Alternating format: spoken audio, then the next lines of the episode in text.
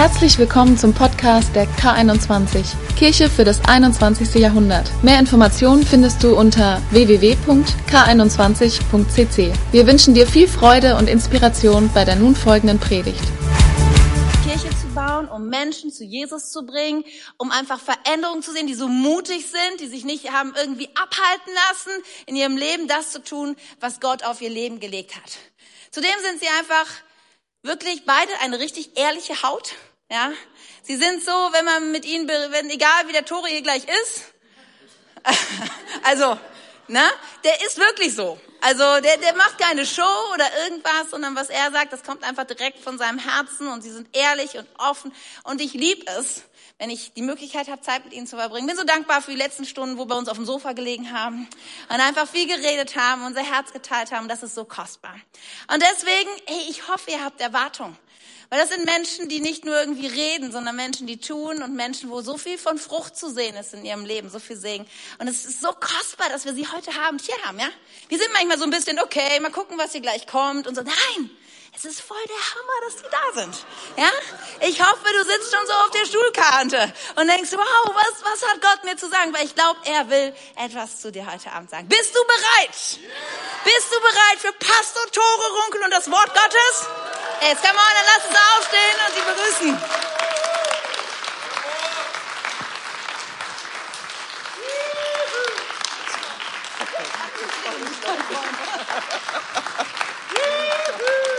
Oh man.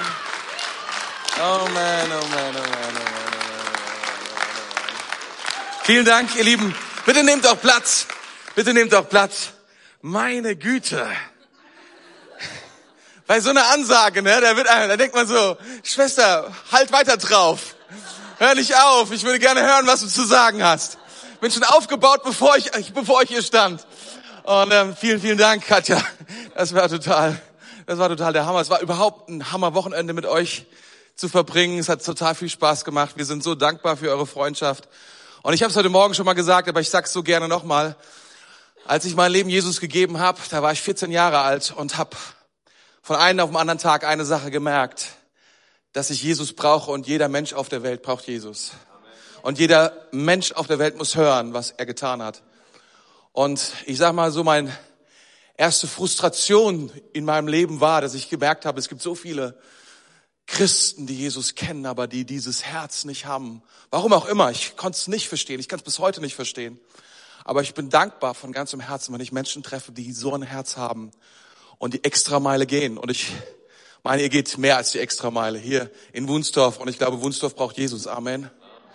Und ich bin so dankbar für eure Church, das ist der Hammer. Ich bin so dankbar für das, was ihr tut. Und ich bin dankbar für eure Freundschaft. Wir sind dankbar für eure Freundschaft und wir genießen es total und wir sehen, was ihr macht und ist der Hammer. Ihr seid eine Hammer Church. Denkt nicht, weil ihr in Wunsdorf sind und die meisten Menschen wissen nicht, wo Wunsdorf ist, dass das nicht wichtig ist. Weißt du, Gott schreibt Karten neu nach anderen Parametern, wie wir sie oft haben. Wir haben so Berlin und ich kenne, ich kenne 90, ich glaube, von, von 100 Pastoren wollen 90 eine Gemeinde in Berlin gründen. Ich glaube, alle haben dafür eine Vision, komischerweise. Aber, aber, aber weißt du, manchmal macht Gott andere Dinge. Und er nimmt, ich meine, das ist auch kein kleiner Ort, Wunstorf, ne? Ich habe gehört, 40.000 Menschen leben hier. Guck mal, wie viel Platz noch hier ist, um die 40.000 unterzubringen. Ist es nicht der Hammer?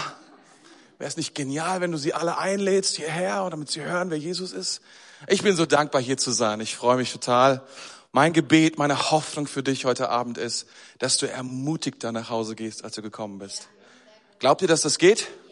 Ich glaube, Gottes Wort vermag das. Heute Abend zu tun in deinem Herzen. Und ähm, ich glaube, das, was du tun musst, zwei Dinge. Nummer eins, öffne deine Ohren. Wer Ohren hat zu hören, ne? wer Ohren hat zu hören, hör gut zu. Gott hat etwas zu sagen. Das zweite ist, öffne dein Herz. Weil Gott möchte uns nicht nur etwas geben für unseren Verstand und unseren Intellekt. Das ist super. Aber Gott möchte direkt in unsere Herzen hineinsprechen. Und es heißt, dass wenn sein Wort auf unser Herz fällt, dann bringt es Frucht. Und das soll heute Abend geschehen. Amen. Okay, seid ihr bereit für Gottes Wort? Das ist gut zu hören. Meine Güte, ich habe, ich habe euch eine Geschichte mitgebracht. Ich habe gehört von einer Familie, von einem, von einer Familie, die hatte Zwillinge. Und diese beiden Zwillinge, der eine war ein Optimist und der andere war ein Pessimist. Und der Vater hat sich gedacht, meine Güte, ich mach mal einen Test mit den beiden. Ja, und Zwillinge, ihr wisst vielleicht, was Zwillinge sind. Das sind Leute, die gleich aussehen und von denselben Eltern kommen. Meistens zum selben Zeitpunkt geboren worden sind, also ungefähr hintereinander zwar, aber ne, selbes Datum. Das sind Zwillinge. Und die beiden, wie gesagt, waren sehr unterschiedlich, Optimist und Pessimist. Und der Vater hat sich gedacht, oh man, ich mach mal einen Test, ich guck mir das mal genauer an. Also hat er Folgendes gemacht. Er ist in den Raum gegangen, als es Nacht wurde und die beiden geschlafen haben, jeder hatte ein eigenes Zimmer, ist er in den Raum gegangen von dem Pessimisten und hat diesen Raum gefüllt bis zum Rand mit Spielzeug. Dann ist er in den Raum gegangen von dem Optimist und hat Pferdeäpfel dort verteilt. Könnt ihr euch vorstellen? Jetzt hat er beobachtet, was wohl passiert, wenn die beiden aufwachen. Als der Pessimist aufgewacht ist, hat er all die Spielzeuge gesehen und hat gedacht, oh man, so ein Mist. Ja, erstens, meine Freunde werden neidisch. Zweitens, ich muss alle Gebrauchsanweisungen lesen. Drittens, wenn die Batterien leer gehen, die muss ich alle wechseln. Und viertens, wenn die Sachen kaputt gehen, oh nein. Auf einmal hört der Vater aus dem Nebenraum seinen anderen Sohn, den Optimisten, schreien. Und er hüpft auf dem Bett und schreit vor Freude. Und der Vater geht rüber, was ist denn da los? Ne? Und er sagt, wuh, wuh, Papa, ist der Hammer, ist der Hammer. Was ist los? Irgendwo hier im Haus muss ein Pony sein. Ihr Lieben, manchmal ist es so, dass wir die richtige Perspektive brauchen, oder? Das ist wichtig. Dass wir auf das Leben schauen und denken, man, da ist mehr. Ich glaube, das ist eine gute Sache, oder? Wollen wir heute Abend Optimisten sein? Was auch immer in unserem Raum momentan liegt, Gott wird daraus Gold machen. Amen. Ich möchte euch heute Abend eine ganz einfache Botschaft erzählen. Und die heißt, es ist nicht falsch, ambitioniert zu sein. Es ist nicht falsch, ambitioniert zu sein. Und vielleicht sagst du jetzt in diesem Augenblick, mein, mein, mein, mein, mein, mein, ambitioniert, das ist doch kein christliches Wort. Das liegt doch irgendwie ganz in der Nähe von ehrgeizig oder so etwas. Und Geiz ist doch ein negatives Ding. Aber wisst ihr, ich glaube, es ist nicht falsch, ambitioniert zu sein. Sag mal zu deinem Nachbarn, es ist nicht falsch, ambitioniert zu sein. Ganz leise, sag's ihm ganz leise. Es ist nicht falsch, ambitioniert zu sein. Ich glaube, ich glaube, wir alle, wir alle wollen etwas erreichen. Wir alle haben von Gott ein Leben bekommen, und Gott möchte, dass wir mit diesem Leben etwas tun. Dass wir dieses Leben investieren. Dass wir mit diesem Leben etwas bewegen auf dieser Welt. Ich glaube, dass Gott etwas in uns hineinlegt, was Frucht bringen soll, was groß werden soll. Vielleicht eine Gabe, eine Persönlichkeit, vielleicht etwas, was du noch gar nicht kennst. Und Gott möchte, dass diese Dinge herauskommen, zum Blühen kommen. Es gibt interessanten Bibelvers in der, äh, in der Bibel, logischerweise. In Matthäus 5 heißt es, ihr seid Licht. Ihr seid das Licht der Welt. Ist das nicht abgefahren? Hey, wusstest du, dass du berufen bist zu strahlen? Wusstest du, dass du berufen bist, einen Unterschied zu machen in einer dunklen Welt? Wusstest du, dass du es bist, der in die Dunkelheit Licht hineinbringt und dass es genau das ist, was wir brauchen? Oh, come on. Das war prophetisch, mein Freund. Nicht schlecht. Ich glaube, dass Gott möchte, und wisst ihr, das Abgefahrene ist ja, in dieser Bibelstelle in Matthäus 5, dass es nicht nur heißt, dass wir leuchten sollen, sondern dass wir dieses Leuchten nicht verstecken sollen, sondern dass wir das Leuchten so präsentieren sollen, dass es Leute sehen können. Es ist nicht falsch, ambitioniert zu sein. Es ist nicht verkehrt zu sagen, ich möchte mit meinem Leben strahlen. Und ich möchte, dass andere das sehen können. Und es steht hier, wisst ihr, dass es sogar so ist, dass wir das Licht nicht nehmen und verstecken, sondern dass wir es sogar so aufstellen, dass andere es noch besser sehen können. Das ist doch mal abgefahren, oder? Ich glaube, manchmal haben wir Christen so den Eindruck, nee, nee, nee, nee, wir sollten, wir sollten, wir sind irgendwie, ja, äh, wir sind irgendwie nicht so super, wie soll ich sagen, ähm, würdig. Wir sollten uns lieber irgendwo zurückhalten und in die Ecke stellen und man sollte mich auch gar nicht hören irgendwie. Nein, ich glaube, dass Gott will, dass wir strahlen. Dass die Leute sagen, was ist mit dem los?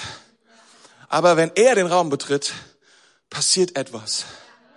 Etwas wird verändert. Ich glaube, es ist nicht falsch, ambitioniert zu sein. Und seht mal hier in dem letzten Vers, was da auch steht. Was hier steht ist, damit sie alle sehen können und euren Vater im Himmel dafür rühmen. Gott möchte durch dich hindurchstrahlen. Gott möchte durch deinen Erfolg und durch das, was in deinem Leben passiert, was du richtig machst, durch die großartige Ehe, die du führst, die du vielleicht noch nicht hast, aber die bald da sein wird, woran du noch baust. Gott möchte, dass durch das Business, was du hast, durch das Geschäft, was du führst, dass die Leute sehen, wow, da ist Licht, da ist ein Unterschied. Gott möchte, dass durch deine Gabe, was auch immer das sein mag, und wo auch immer du bist, wo du arbeitest, vielleicht in der Schule bist, dass Leute sagen, wow, das ist ja außergewöhnlich. Diese Person ist so scharfsinnig und gleichzeitig sie leuchtet und sie strahlt und sie macht einen Unterschied. Es ist nicht falsch, ambitioniert zu sein, oder? Glaubt ihr nicht auch mittlerweile so ein kleines bisschen, dass es eine gute Idee ist? Und wisst ihr, ich hoffe von ganzem Herzen, du hast große Ziele. Ich hoffe, du hast große Ziele. Warum? Wir haben einen großen Gott. Hey, warum träumst du nicht große Träume?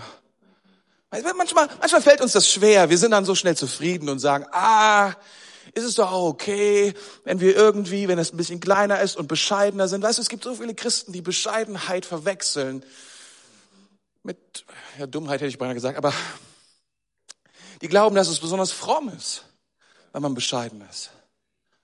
Aber Gott hat etwas in dich hineingelegt.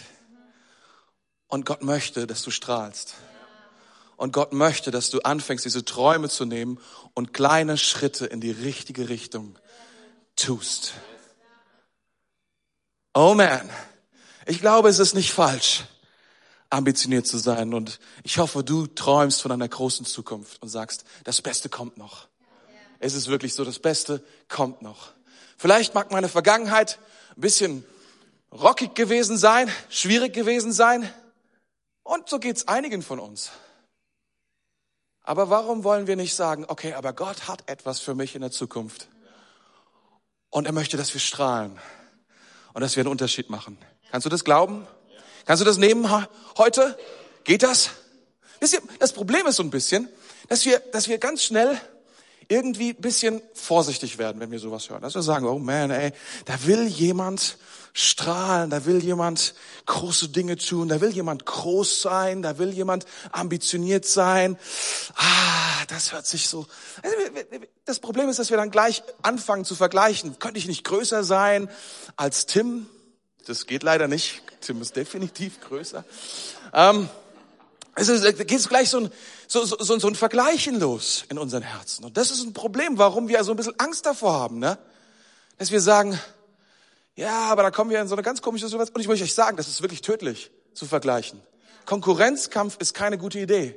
Ist nicht so gesund, wie sich's anhört, vielleicht im ersten Augenblick. Einige von uns haben so eine Persönlichkeit, die es lieben, sich da reinzuschmeißen. Und wisst ihr was? Ich glaube, Paulus hatte auch so eine Persönlichkeit. Der heilige Apostel Paulus aus der Bibel.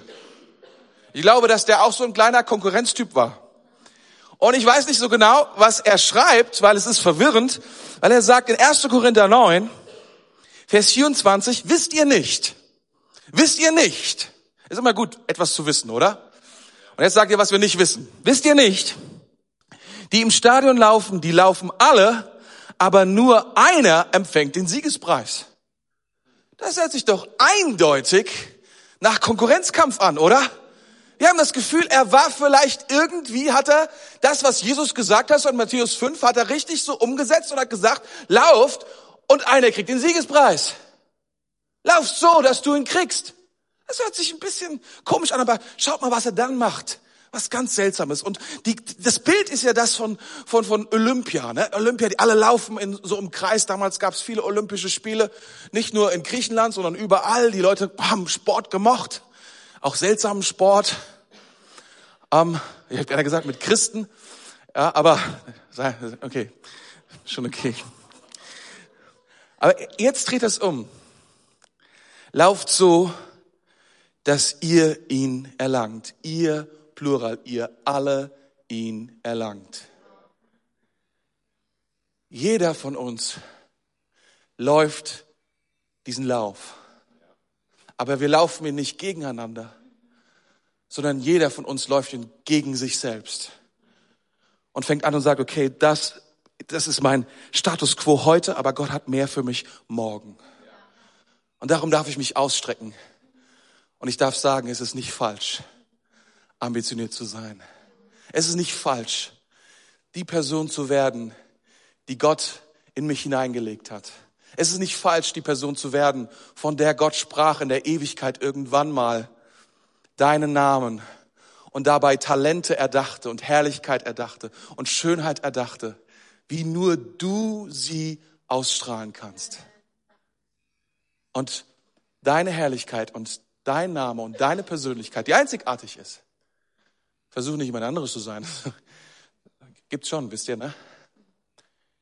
Das, das, das, das ist Schönheit. Und deswegen müssen wir strahlen. Und deswegen ist es nicht verkehrt, ambitioniert zu sein. Hast du's? Jetzt hast du's, oder? Auch da hinten habt ihr es auch? Diesen Gedanken, das ist schon mal wichtig. Das erste Schritt sind wir gegangen gemeinsam. Ihr habt's, das ist gut. Jetzt passt auf, jetzt habe ich einen, einen Text mitgebracht, ein, ein und da ist Jesus am Start. Und das kommt jetzt so dazu. Markus 9, 33 bis 37. In Kapernaum angekommen, gingen Jesus und seine Jünger in das Haus, in dem sie wohnen wollten. Jesus fragte sie, worüber habt ihr unterwegs gesprochen? Sie schwiegen, denn sie hatten darüber geredet, wer von ihnen wohl der Wichtigste sei.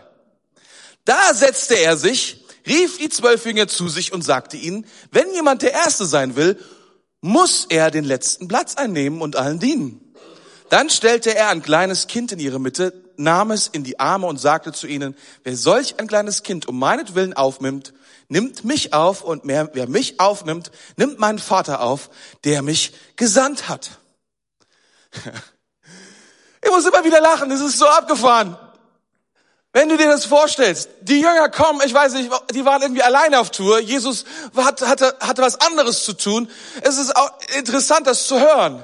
Die Jesus, die, die Jünger waren unterwegs. Ich weiß nicht, ob du mal unterwegs warst und längere Zeit gefahren bist irgendwo hin. Es ist die beste Zeit zu reden. Wenn du etwas herausfinden willst über eine Person, reise mit der Person. Irgendwann quatscht er über alles Mögliche und irgendwann kommt alles auf den Tisch. Ich, ich finde es echt ziemlich spannend, immer wieder mit Leuten lange Zeit im Auto zum Beispiel zu reisen oder im Flugzeug zu reisen. Irgendwann beginnt man über bestimmte Dinge zu quatschen, oder? Und die Jünger haben auch gequatscht. Und wer weiß, was sie besprochen haben. Und das Interessante ist doch, Jesus wusste, was sie besprochen haben. Jetzt fragst du dich ja, warum fragst du dann? Jesus, Jesus stellt nie Fragen, weil er irgendwas nicht weiß. Das ist, das ist der Gottbonus, ne? Der weiß einfach schon die Antwort vorher, sondern Gott oder Jesus stellt Fragen aus einem ganz anderen Grund. Er stellt immer Fragen, um etwas mit uns zu tun, um etwas in uns freizusetzen, was wir sonst mit uns herumgetragen hätten, immer und immer und immer wieder. Wisst ihr, manchmal denke ich, mittlerweile bin ich eigentlich der Überzeugung, zur Überzeugung gekommen, dass es ziemlich cool ist, Antworten zu haben. Aber dass der Schlüssel, dass der Schlüssel zu einem Leben mit Jesus ist, die richtigen Fragen zu kennen. Jesus kannte eine Frage und es war ihm nicht egal. Und er musste das besprechen, denn er wusste, etwas geht in den Jüngern vor. Und das musste auf den Tisch. Und er wollte etwas daran tun. Und er wollte etwas da reinlegen, ein richtiges Verständnis. Weil wisst ihr, die waren unterwegs und die haben vielleicht die Bergpredigt gehört und die haben sich so gegenseitig gefragt, so, hey, wer von uns strahlt eigentlich am meisten? Wer von uns ist eigentlich der absolut beste Jünger von allen? Ich meine, da kamen mehrere in Frage. Und wir lesen auch davon, dass sich nicht nur die Jünger das gefragt haben, sondern auch die Eltern von den Jüngern. Die Mutter von Jakobus und Johannes ist ja zu Jesus gegangen und hat gesagt, hey, wie sieht's aus? Wenn dein Reich am Start ist, könnten meine Söhne nicht rechts und links neben dir einen Platz bekommen. Das war schon ein Thema. Und so sind sie da rumgelaufen und haben erzählt und gesagt, hey, weißt du, ich bin bestimmt eines Tages, ich werde das und das und das machen. Und sie, und sie gingen da rum und vielleicht Petrus hat gesagt, hey, weißt du, Jesus hat mit mir, war mit mir auf dem Berg und hat dies und jenes getan. Und Johannes gesagt, aber ich, ich bin der Geliebte. Jesus, bestimmt bin ich der Größte und der Wichtigste. Jetzt mal ganz ehrlich. Jetzt mal ganz ehrlich. Wer von Wer von euch schätzt es nicht, wichtig zu sein? Richtig wichtig zu sein. Und wäre es nicht toll, der Wichtigste zu sein? So den absoluten Unterschied zu machen? Der Key Player zu sein? Der Game Changer? Der, das Zünglein an der Waage? Und sie haben sich gefragt, wer ist wohl der Wichtigste? Das war ihr Gesprächsthema. Und Jesus hat gesagt, hm, genau das ist das Problem. Da muss ich, da muss ich rein. Darüber muss ich mit Ihnen sprechen. Wer ist wohl die hellste Funsel im Raum? Wer ist wohl der Größte? Wer hat am meisten Bedeutung? Auf wem ruht am meisten Ehre und Herrlichkeit? Und wir alle hungern nach Herrlichkeit. Wir hungern nach Bedeutung. Wir hungern danach, weil wir gemacht sind von einem Gott, der in Herrlichkeit lebt, von Herrlichkeit zu Herrlichkeit. Und wir wiederum dazu gemacht sind, um seine Herrlichkeit wieder zu spiegeln und auszustrahlen. Darum hungern wir nach Herrlichkeit. Und manchmal ist es schon von Bedeutung, woher wir diese Herrlichkeit nehmen. Was die Quelle ist von dieser Herrlichkeit. Ne? Und Jesus sagt, darüber müssen wir sprechen. Ich möchte, dass ihr strahlt, aber ich möchte, dass ihr etwas begreift und er fängt an, etwas zu erklären. Und das ist interessant, weil, seht mal, was Jesus hier macht, ist folgendes.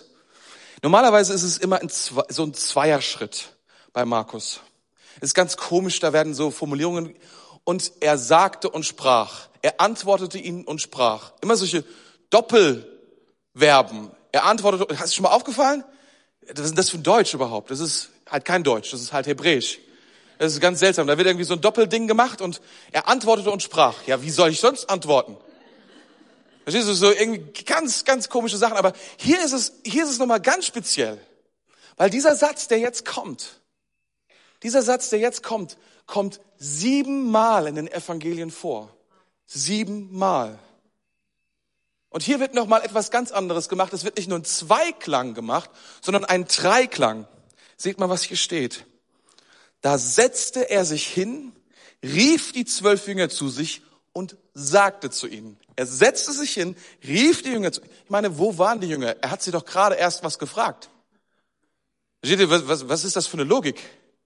Aber das, was hier passiert ist, der Markus will etwas sagen. Markus will etwas tun hier an dieser Stelle und etwas ausdrücken.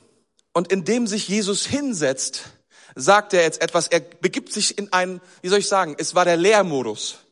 Verstehst du, damals die Rabbinen, wenn sie gelehrt haben, haben sie sich hingesetzt. Die anderen haben gestanden. Ist irgendwie cool, oder? Umgekehrt. Auf jeden Fall, sie haben sich hingesetzt, Jesus hat sich hingesetzt und dann rief er sie zu sich und dann spricht er zu ihnen. Das ist eine, das ist quasi wie so eine Ausrufezeichen. Wie eine, eine, eine Unterstreichung, wie ein Fett gedruckt, wie ein Marker festgestellt, das, was jetzt kommt. Okay? Das, das, das müssen wir verstehen, dass das wirklich ein, etwas ist, was er herausstellen will, Jesus, was, was, was, was ihm am Herzen liegt. Und das Erste, was wir hören, Jesus, er sagt, wenn jemand der Erste sein will, Jesus hat nichts dagegen, dass du der Erste sein willst. Das ist eine gute Nachricht, oder?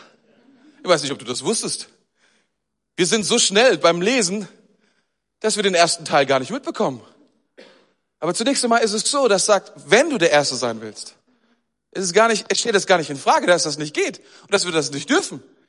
Sondern wir dürfen das.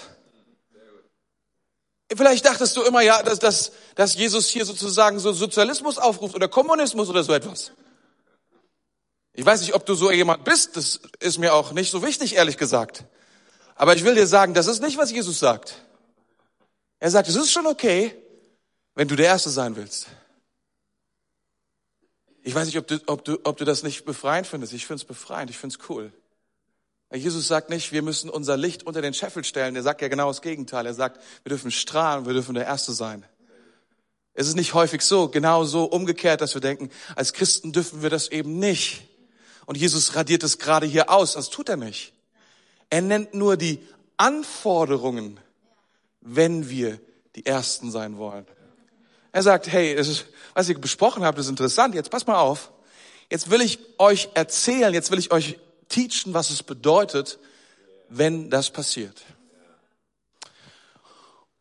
Jesus hat nichts dagegen, strahle hell. Und viele von uns fühlen sich bedroht von Leuten oder von, von Menschen, die Riesen sind oder die Riesen sein wollen. Das müssen wir nicht. Ja, wir fühlen uns unwohl. Wir denken, aber wisst ihr, ich, ich finde das immer wieder in, in, in, in Kirchen, auch in, in unserer Kirche vor. Ich glaube, weil wir Deutschen, wir neigen dazu, irgendwie aufzupassen, dass niemand herausragt. Wir hätten dann gerne so, irgendwas wird sie schon finden an der Person, um sie wieder runterzukriegen. Aber das Interessante ist doch, dass die Bibel davon berichtet, dass es große Männer und Frauen Gottes gab. Und die einen Unterschied gemacht haben. Das bedeutet, sagt doch nichts aus über meinen Wert. Es sagt doch nichts aus darüber, dass, ich, dass wir nicht alle gleich wert sind in Gottes Augen. Aber es gibt's doch tatsächlich, Jesus sagt hier, es gibt so etwas wie der Erste. Huh. Darüber muss ich mal eine Sekunde nachdenken jetzt, oder? Das ist mir gar nicht so aufgefallen. Ich habe mir gedacht, ja, wir sind alle gleich wertvoll. Gleichberechtigung, das stimmt alles, ja. Aber tatsächlich gibt es so etwas, wohl im Reich Gottes, dass es Riesen gibt. Wisst ihr, wenn es da draußen Riesen gibt, in Wunsdorf und in Hannover und in Berlin und in Mainz, überall, dann bin ich davon überzeugt, dass es das auch gibt im Haus Gottes. Und es ist nicht schlimm, dass du der Erste sein willst. Nur du musst wissen, was es bedeutet. Habt ihr das? Ich merke, ihr seid total offen und ich freue mich darüber. Und ich bin auch jetzt selber schon aufgebaut. Und das Abgefahrene ist folgendes. Er sagt, wichtig zu sein ist nicht schwierig. Wichtig zu sein ist nicht schwierig. Und was er sagt ist, du nimmst die letzte, den letzten Platz ein und dienst allen. Sei für andere da. Gabi hat mir mal erzählt, sie arbeitet als Krankenschwester in, in einer Dialyse. Und hin und wieder kommen da so Gesundheitsbeauftragte vorbei, die so gucken, ob alles cool ist. Und die haben null Verantwortung, sondern nur Rechte. Die können einfach sagen, nö. Und dann muss die Dialyse zumachen. Oder viel Geld ausgeben. Oder irgendwas, keine Ahnung, die können sagen, springen und sie müssen springen. Die haben viel Power. Ich will dir nicht zu nahe treten, falls du Beamter bist und irgendeine Position möglicherweise einnimmst. Aber dann, dann hast du ein gutes Bild davon, was es bedeutet, Power zu haben und Macht zu haben. Und Jesus sagt, wir sollen sie richtig einsetzen. Wir sollen sie benutzen, nicht um auf andere herunter oder auf den Köpfen oder auf den Schultern von anderen zu stehen, sondern was wir tun sollen, wir sollen Menschen hochheben. Wir sollen sie hochheben auf den Level, auf dem wir uns befinden. Das ist, was Gott hier sagt. Das ist, wozu Leiter da sind. Das ist dazu da, warum du Erster wirst. Seht mal, ich bin jetzt hier so oben auf der Bühne. Man könnte das jetzt so ein bisschen symbolisch sehen und so sozusagen, ja, Pastor bin ich auch. Und was ist mein Job? Mein Job ist es nicht, jetzt zu sagen, hier, ich bin der Pastor und dann springe ich auf euch so, sondern weißt du, was mein Job ist?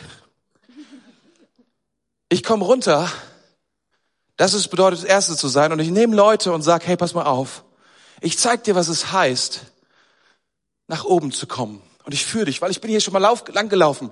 Ich kenne mich aus. Jetzt muss man hier so die Treppe nehmen. Komm mit.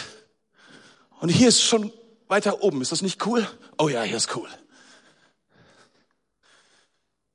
Wenn du Erster sein willst, ist es dein Job, Menschen hochzuheben.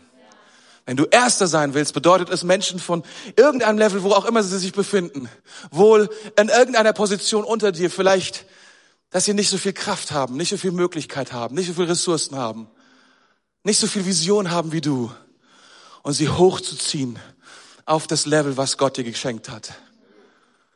Dein Job ist es, Menschen zu suchen im Morast, was uns alle häufig umgibt.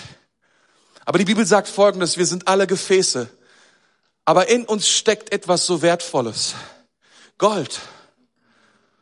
Und Gott möchte, dass dieser ganze Schmutz, der manchmal um unser Leben herum ist, dass wir dahin durchschauen und Menschen da herausholen und sagen, das ist nicht, wofür du gemacht bist. In dir steckt Gold. In dir ist etwas Wertvolles. Ich heb dich hoch. Das ist der Job. Andere hochzuheben, anderen zu dienen und zu helfen, ein Level höher zu kommen. Ist es gut? Hast du das? Ich sag dir, ich glaube, das ist möglich.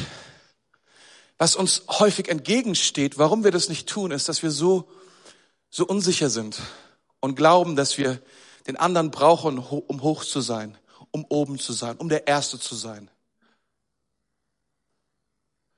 Ich möchte es mal so erklären. Wenn wir wissen, wer Gott ist, wissen wir auch, wer wir sind. Wenn wir wissen, wer Gott ist, wissen wir, wer wir sind. Und das gibt uns die Möglichkeit, Erste zu sein, die, die anderen, die anderen, die, der, die, der anderen dient. Oh man, Grammatik. Manchmal, das Problem ist manchmal, dass wir, dass wir nicht verstehen, wer Gott ist. Und wir denken so, hey, vielleicht ist er irgendwie nicht cool und er will irgendwie, er ist irgendwie böse, er ist irgendwie seltsam und das, das macht etwas mit uns, so dass wir auch glauben, dass wir nicht glauben, dass wir Herrlichkeit in uns drin haben, dass wir Ehre in uns drin haben. Egal, welchen Berg du dir anschaust. Ich weiß gar nicht, ob Wunsdorf einen Berg hat. Oh ja, ich merke schon, das ist gut. Aber egal, welchen Berg du dir anguckst, es gibt keinen hässlichen Berg.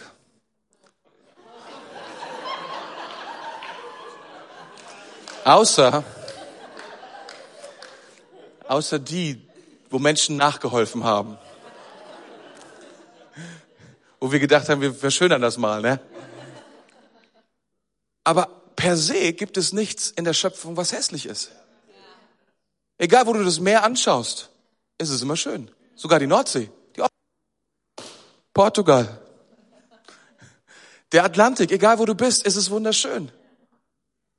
Hey, sogar wenn du, guck mal, wenn, wenn die, wenn, wenn die wenn das Universum entstanden ist vor fünf Milliarden Jahren mit einem großen Knall, dann müssten wir doch nach oben schauen ins Universum und uns den ganzen Müll angucken, der da noch übrig ist von dieser Zeit. Aber du schaust ins All und du nimmst irgendwelche Periskope oder wie die Dinge heißen oder Vergrößerungsgeräte und guckst ins All so tief rein, wie du nur kannst und was du findest, ist Schönheit. Was du findest, ist Herrlichkeit. Wer ist dieser Gott? Er ist wunderschön. Er ist wunderschön. Und er ist es, er ist es, den wir anschauen. Die zweite Frage ist, wie sieht er uns? Und was wir lesen ist, so sehr hat Gott die Welt geliebt. Wir denken ja manchmal, er ist vielleicht, okay, er hat die Welt geliebt und er ist gekommen auf die Erde und so weiter. Und er ist jetzt irgendwie mit uns böse. Aber ich glaube, wir haben eine etwas komische Vorstellung. Wir denken manchmal, er steht morgens auf und dann schaut er auf unser Leben und denkt so, nee. Wirklich jetzt? Nee. Ja, so, also das geht jetzt nicht. Wir, wir, wir haben manchmal die Vorstellung, wir, er mag ja schön sein und wir, wir, wir, wir lieben es auch bei, bei, bei schönen Leuten am Start zu sein, aber, aber unsere Frage ist ja, wie findet er uns? Findet er uns cool? Findet er dich cool? Und die Bibel sagt, so sehr hat Gott die Welt geliebt. Ich glaube, hier unten ist momentan, draußen ist ein Sturm und bei uns in, in Mainz hin und wieder mal gibt es so Regenwolken und Nebel, es ist ziemlich neblig. Und dann fahren wir zum Frankfurter Flughafen und wir steigen ins Flugzeug und nach so ungefähr zehn Minuten, egal wie das Wetter da unten ist, oben scheint die Sonne. Oben scheint die Sonne. Und ich glaube, er ist so weit oben. Er ist nicht mies gelaunt, weil du Mist gebaut hast. Er ist nicht irgendwie mit dem falschen Fuß aufgestanden und denkt sich so, heute zeige ich's dir. Sondern er ist wunderschön und er mag dich. Und er liebt es, mit dir zusammen zu sein. Wenn wir, wenn wir das wissen, dass wir geliebt sind, wie dieses Kind. Das ist ein bisschen blöd, wenn man eine Uhr hat, die mit einem telefonieren will.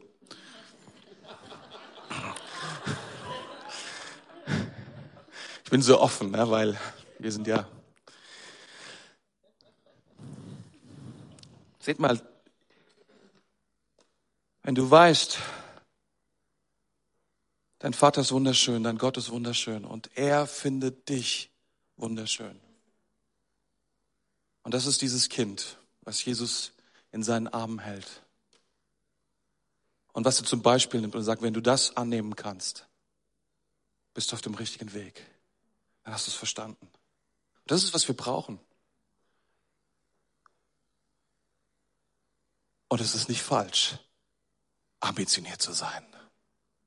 Es ist nicht falsch. Wenn du Erste sein willst,